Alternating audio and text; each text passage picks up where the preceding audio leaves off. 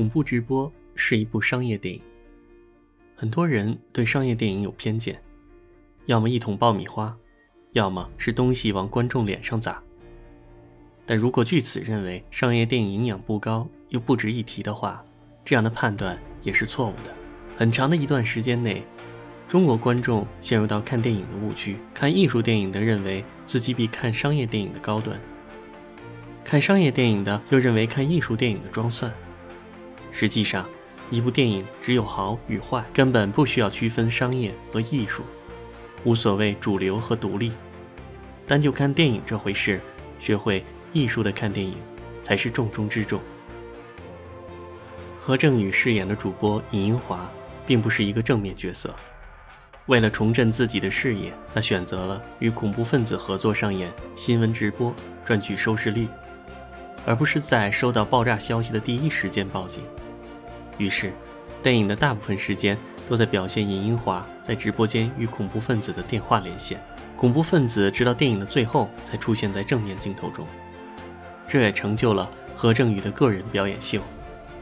在狭小的直播空间里，思索着如何能够与恐怖分子周旋，逐步提高收视率的尹英华表现得冷静且沉着。在发现自己随时可能会被恐怖分子引爆致死时，尹英华表现的恐惧却又小心翼翼。亲眼目睹警察局长被引爆致死，尹英华感到恐怖、恶心、愤怒。自己的妻子在爆炸现场命悬一线，尹英华表现出了担忧与心疼。当局为了挽回政府的颜面，将罪责嫁祸于尹英华，他愤怒、生气、暴躁。当得知了恐怖分子导演这出爆炸袭击的真正动机时，尹英华感到无奈、同情与失望。以上这些所有感情展露与内心活动，都被何正宇出色的表演功底完美的消化，为观众呈现出了一个令人信服又由衷佩服的角色——拒不道歉的冷漠总统，利用独家新闻上位的受贿主播，漠视生命只要收视率的冷血上司。嚣张无能，最后被爆头的警察局长，除了那个拼在前线报道的尹英华前妻外，这部电影里没有一个真正意义上的好人。短短一个半小时，把每个人的权欲人性展示得淋漓尽致，每一个人都在自己的立场和职位上极尽自私。但是尹英华这个角色有过渡性的改变，他最后的举动是意料之外。一开始为了上位，他也是漠视人质的生命。以事不关己的心态面对这件事，但是后面经历了上司的绝情抛弃、同事的背叛爆料、政府的人身威胁、前妻的悲情丧命，他从一个旁观者到参与者，再到最后变成一名抗争者，最后那奋力一案，却是又在情理之中。作为韩国实力派演员的何正宇，从最初认识的《追击者》到这部恐怖直播，他的演技一再的带给人惊喜。这次新闻主播一角，完全是靠外观形象和脸部表情来传递给观众情绪。从一开始的墨镜装酷、不修边幅，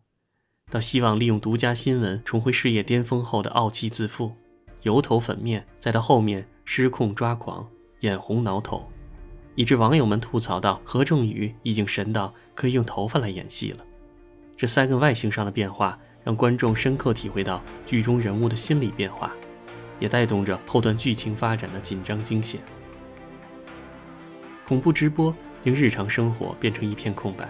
更没有出现好奇又惊恐的街头看客。从广播节目开始，他就处于极端紧凑和忙乱不安的戏剧状态。对主播尹英华来说，这就相当于屏蔽了他所有的过往，并且他最终也没有离开过镜头。他已经不再是单纯意义上的正常人。他是中间调停方，需要和恐怖分子对话，个人私事也会被翻出来直播，哪怕只是充当阴谋论的一部分。但换话说，只要只有在镜头前面，一个媒体人才是真实、生动跟鲜活的。电影也告诉观众，媒体和媒体人无非是被后期加工编造出来的虚构形象，他往往不是一个人，而是一个过滤后的集体意见反应。一个标签和符号。表面上，媒体拥有足够多的话语空间，有批判曝光的自由，可面对国家机器，他终归是太过无力，任人玩弄。很多韩国电影都翻出过陈年往事和无头悬案，借此来鞭挞政府，批判其专断独裁、草菅人命，骂政府对官僚体制感到失望。这些确实已经不新鲜了，但像恐怖直播这么抽筋剥皮、恨之入骨的，那还真是少见。当走到恐怖袭击的地步，实际上弱势一方已经放弃了对话的可能。恐怖直播偏偏苦等一个象征性的总统道歉。影片并没有一味的反体制，更不是一上来就追求无政府主义的冲突暴乱。很长一段时间内，尹英华都在努力尝试，哪怕这种努力是虚伪的。抱有媒体的天然嗅觉和功利心理，他还是希望能救下桥上的无辜人员。他也抛出过健全法律、改变体制之类的苦口婆心，无奈并不奏效。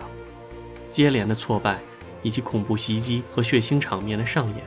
让他陷入心理崩溃。从而瓦解了他在一开始的固有人格，恢复到正常人的本性，同情、恐惧、机智、焦虑，五味杂陈，最后只能为自己说话，甚至他代替总统说了道歉。但这些都没有阻碍他也化身成为一名恐怖分子。就像杨德昌在一九八六年恐怖分子里说的：“再正常的社会人，无论其外貌再没有危害性。”他都可能会变成一名恐怖分子，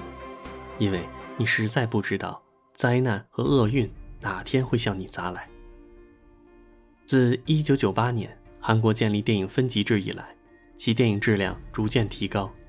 尤其是在描述社会现实的严肃剧，在近几年达到了惊人的创作水平。恐怖直播有两点最吸引我：一是何正宇的独角戏，绝对是影帝级别的；二。是电影反映出政治与人性的黑暗，真实的让人感到恐怖。